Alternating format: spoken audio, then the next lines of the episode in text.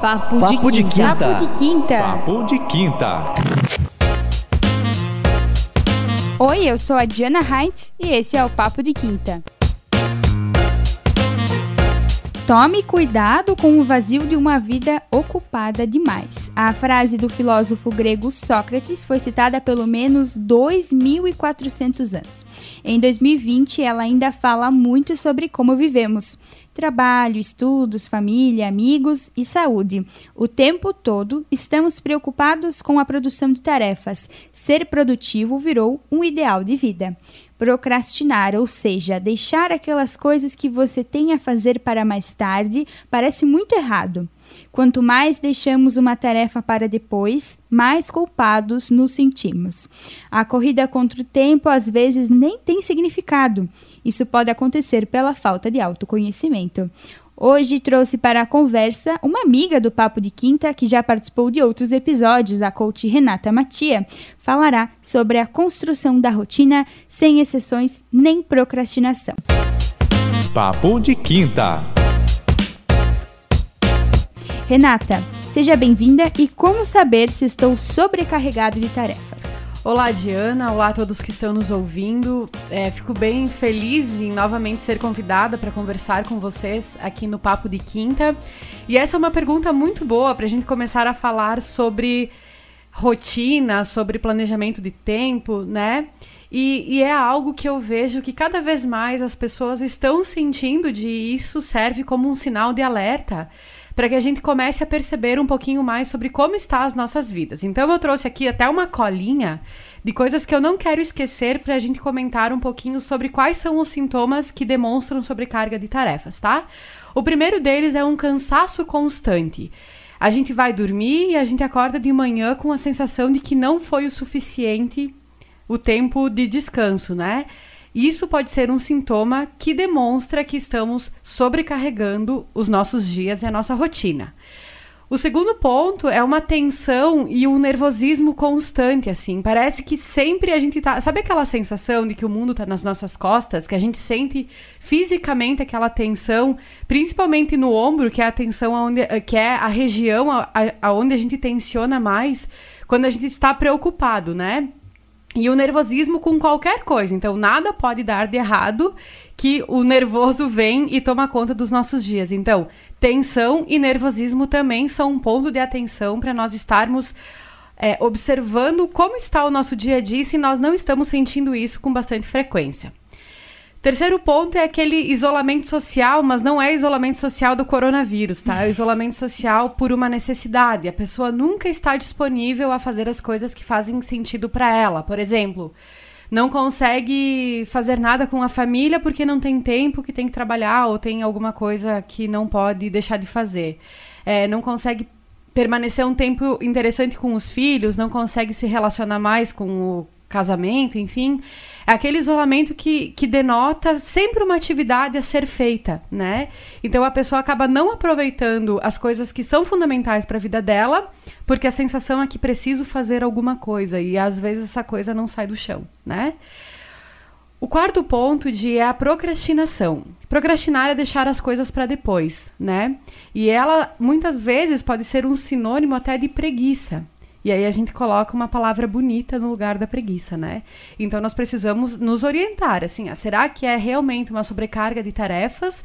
Ou será que eu tô, sei lá, cansado, né? Que é o primeiro ponto que a gente falou, e eu não estou fazendo isso porque eu não consigo mais, porque eu estou esgotada ou esgotado. Então é algo que a gente precisa é, perceber um pouquinho. E qual que é o grande perigo da procrastinação? Depois até a gente vai falar um pouquinho mais, mas só para dar uma introduzida é, a sobrecarga de tarefas a serem feitas, né? Porque a gente vai deixando para depois, vai deixando para depois e aquilo vai acumulando, acumulando e quando a gente vê, de fato, a gente está sobrecarregado, já não tem tempo mais para nada. E como quinto ponto, então, emoções à flor da pele. Novamente, emoções não tão positivas. É, chega em casa e briga com o marido, briga com os filhos, ou briga com a mulher, briga com o companheiro, enfim. É, tudo é, é motivo de estresse, tudo é motivo de briga. Então, são alguns dos sintomas que demonstram que a gente está com uma sobrecarga. E aí é um sinalzinho de alerta e nós precisamos parar e avaliar o que pode ser diferente daqui para frente.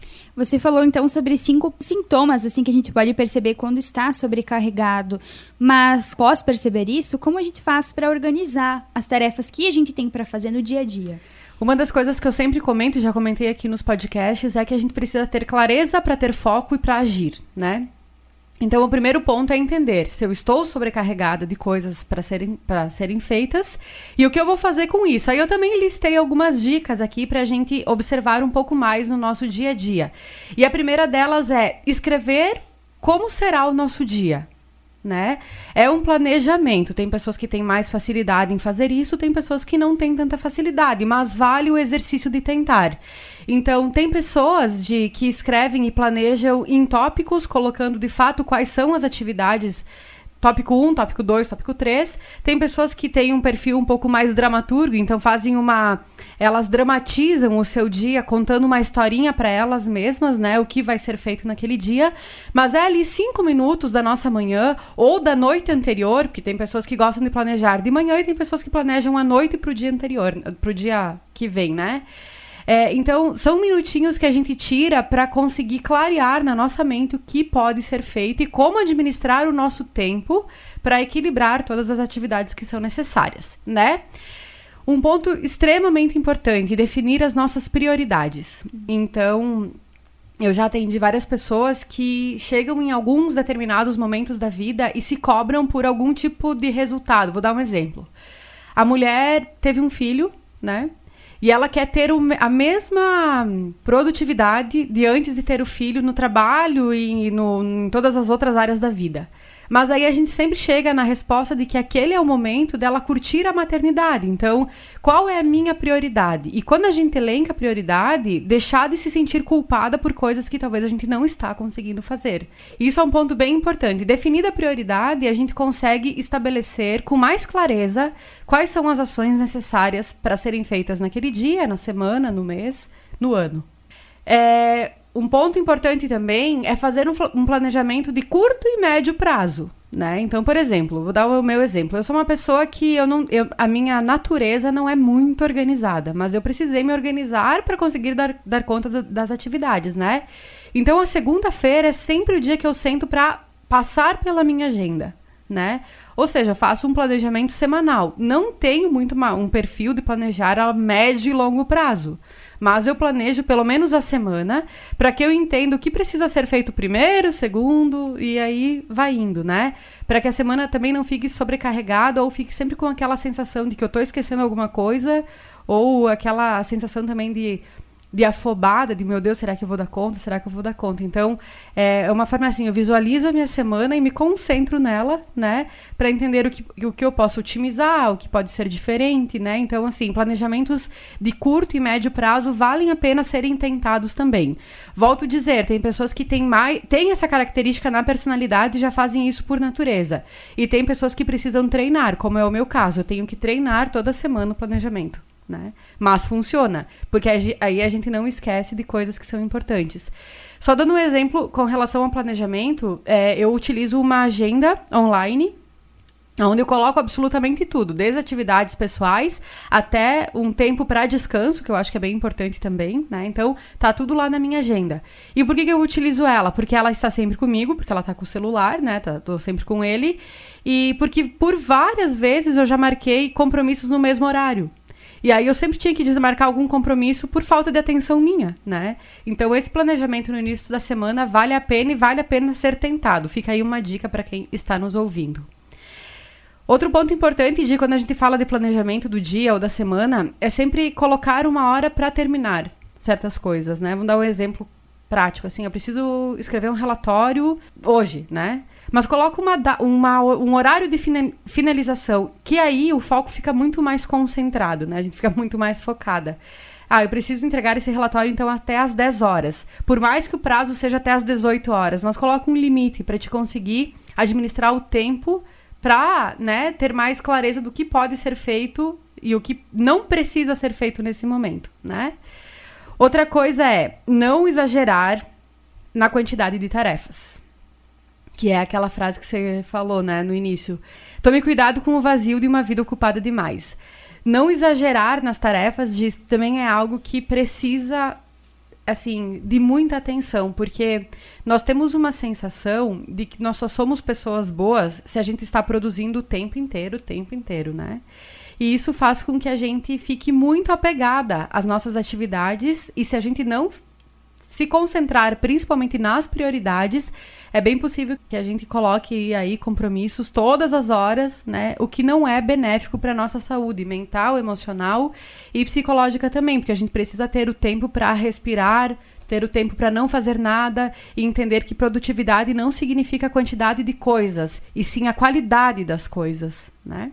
A gente falou agora sobre essa organização da rotina e ainda sobre isso, existem aquelas pessoas que tentam agendar tudo pela mente. Uhum. Isso é perigoso. Você citou agora que você fez isso e não deu certo, né? Quais são os perigos disso para uma vida? A pessoa pode ficar atordoada, né? Atordoada, preocupada, ansiosa, né? E esquecer compromissos importantes. Esquecer é, a apresentação dos filhos na escola, esquecer né? de buscar os filhos esquecer na escola. de buscar os filhos na escola, esquecer de uma reunião importante de negócios, esquecer de uma data importante.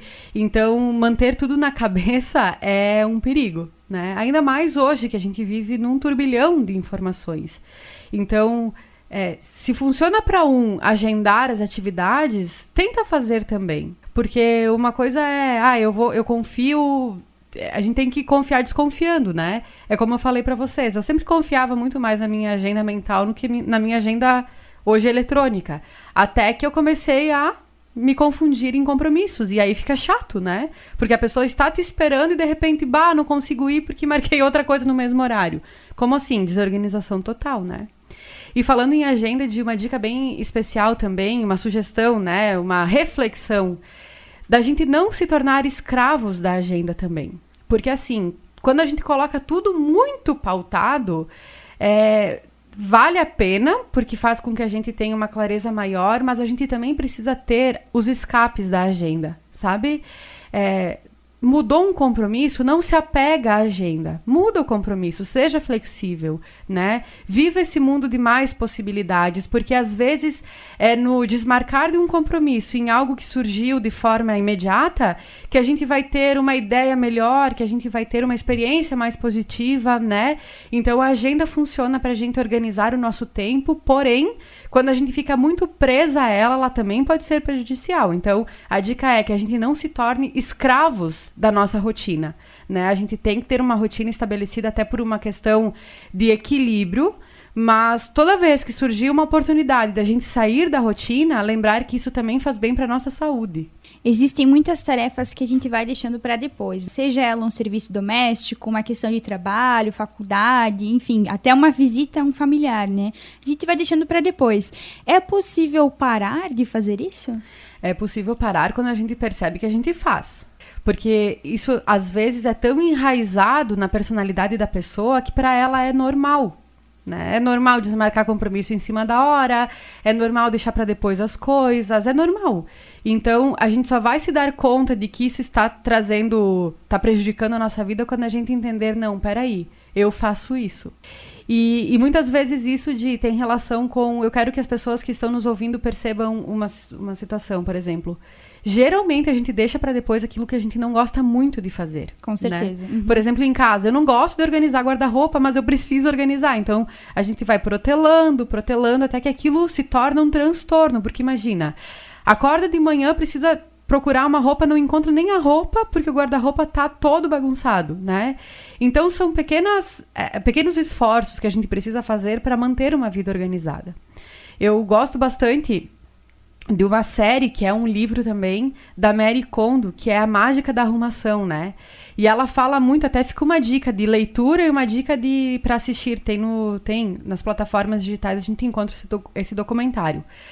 Mas é muito legal a forma com que ela traz, assim, que a organização externa, ou seja, a organização da nossa casa, da nossa mesa, das nossas gavetas, do nosso carro, tem relação com a organização interna. Então, isso também é um parâmetro bacana para a gente entender quando a gente está é, sobrecarregado de tarefas, né? Quando a gente não consegue nem arrumar o básico. E o básico é, muitas vezes, arrumar a nossa cama, arrumar o nosso guarda-roupa, arrumar aquela gaveta que toda vez que eu puxo ela cai e quase quebra os meus dedos, sabe? Situações assim que acontecem no nosso dia a dia. Então, é possível sim a gente mudar isso, deixar de deixar para depois as coisas, contando que a gente se conscientize, né? Que isso pode trazer benefícios, não, malefícios para as nossas vidas, né? É sempre protelando aquilo que é importante. Às vezes a visita a um familiar é algo que vai fazer o nosso coração ficar mais feliz. A gente não faz porque já é acostumado a dizer que vai depois e nunca vai. Então, é consciência, né? Eu preciso entender se eu estou fazendo isso, o quanto prejudicial isso é para as vidas da gente. E quanto isso incomoda, né? Essa culpa de não fazer. Justamente. Você falou sobre produção, que ser produtivo significa qualidade uhum. e não quantidade. E como eu vou saber se eu estou sendo produtivo e como ser produtivo? Então, eu gosto bastante daquela. Tem uma frase que eu não sei quem falou, quem escreveu, mas que diz assim: ó, que trabalhar muito não significa trabalhar bem. Estar muito com os filhos não significa aproveitar o tempo com os filhos. Ficar muito tempo sem fazer nada não significa descansar efetivamente, né? Porque às vezes a gente pode estar sem fazer nada, mas ocupando a nossa cabeça para outras situações. Então é necessário que a gente olhe para os nossos resultados, né? De, por exemplo, assim, é, de que adianta trabalhar 14 horas por dia, por exemplo, se ao final do dia eu tenho a sensação de que eu não realizei nada. E muitas vezes essa, essa, essa ânsia, assim, de meu Deus, será que eu estou produzindo ou não, tem relação com vários aspectos. E um deles que eu quero que os nossos ouvintes também prestem atenção é que horário eu sou mais produtivo. Isso é um exercício de autoconhecimento enorme, porque tem pessoas que são totalmente do dia, que produzem durante o dia, e tem pessoas que produzem durante a noite. Então, geralmente, as, as, pessoas que são mais diurnas são aquelas que têm mais facilidade em acordar cedo, que de manhã já estão acordadas, sabe? Já estão despertadas, assim. Não é aquela coisa que demora até as 10 horas da manhã para começar a entender o que está acontecendo no dia. E tem pessoas que são totalmente noturnas, que começam a reagir, que os pensamentos começam a fluir a partir do meio-dia.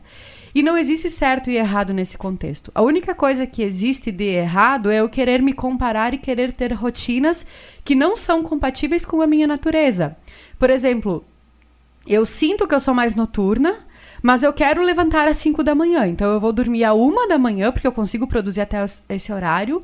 E aí às 4 e meia o meu despertador começa a tocar e eu preciso levantar. E aí eu tenho uma uma descarga é, emocional muito grande, porque imagina o estresse da pessoa que vai dormir a uma e tem que levantar às cinco para mostrar para alguém que sabe fazer alguma coisa diferente, né? Então, produtividade tem a ver com o resultado, e isso só nós podemos mensurar. Quando eu estou me sentindo produtiva, e trabalhar muito não significa trabalhar bem. A gente tem N exemplos de pessoas que trabalham quatro horas por dia, por exemplo, e produzem mais do que quem trabalha uma semana inteira. Então, isso tem relação com autoconhecimento, eu preciso entender é, como eu sou, como eu ajo, né? Por exemplo, eu sou uma pessoa muito mais do dia do que da noite. Então eu não tenho problemas de acordar cedo, mas eu gosto de dormir mais cedo também. Então não adianta eu querer, sei lá, ficar até meia-noite e uma hora lendo, estudando, produzindo, que não vai funcionar, sabe? Eventualmente a gente se esforça para conseguir fazer isso, mas não é algo que eu quero introduzir na minha rotina. E às vezes eu acabo me comparando com as pessoas do meu lado e percebo, não, talvez se eu for assim vai funcionar melhor. Então, autoconhecimento é a chave para a gente entender sobre produtividade. E produção tem relação com o resultado, então é aquilo que a gente comentou antes. Não adianta trabalhar aí, sei lá, 14 horas por dia e não ter resultado, né? Alguma coisa está errada, ou a forma que eu tenho feito, ou talvez os meus resultados são muito estratosféricos, eu espero algo muito, muito mirabolante.